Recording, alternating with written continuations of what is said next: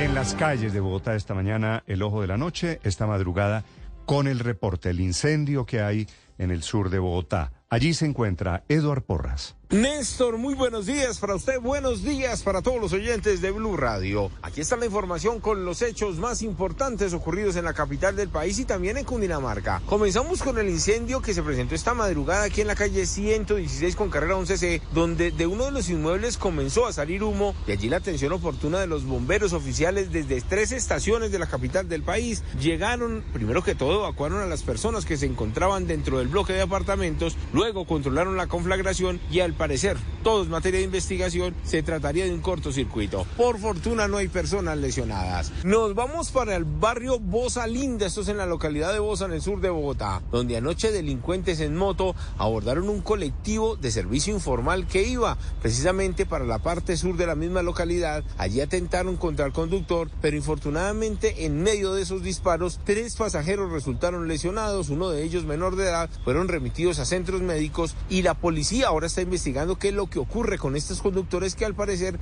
están siendo víctimas de los extorsionistas como ocurrió hace unas semanas en la localidad de Kennedy. Un grupo de investigadores está analizando lo ocurrido mientras que las personas lesionadas se recuperan satisfactoriamente en centros médicos de Bosa y la localidad de Kennedy. Nos vamos para Cundinamarca y esta vez para hablar de los delincuentes que están dejando sin una sola gafa y sin equipo las ópticas en varios municipios cercanos a la capital del país. En las últimas horas ocurrió en Cajicá. Llegaron en un vehículo, destruyeron la puerta de ingreso, se llevaron todo, todo, no dejaron nada en este sitio. Y hablamos con la víctima y esto fue lo que nos contó acerca de este millonario robo. La pérdida que tenemos más o menos es de 100 millones de pesos. ¿Y los equipos por los primeros que vienen? Eh, esos valen más o menos 55 millones de pesos. 55. En Zipaquirá se han registrado ya dos robos, Facatativá y, y, los mismos, el, mismo modo operandi. Rompen los vidrios e ingresan por los equipos. Este es el décimo asalto que ocurre en lo corrido del año. Son los mismos ladrones, saben las máquinas que se están robando, saben lo que están haciendo estos criminales, saben a quién venderlos y las víctimas esperan que con todas las grabaciones obtenidas por las mismas víctimas la policía los capture. Por último, hablamos del aparatoso accidente de tránsito. Un conductor al parecer excediendo la velocidad a bordo de un carro particular cogió un bache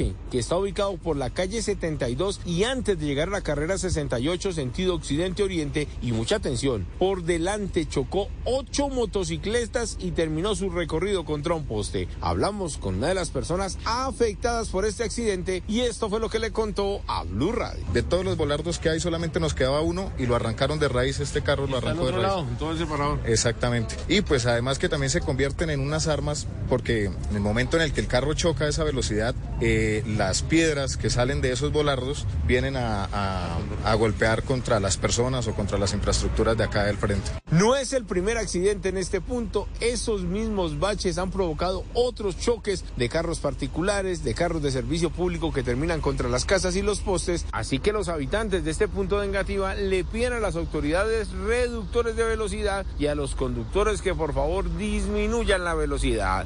Eduard Porras, Blue Radio. Estás escuchando Blue Radio.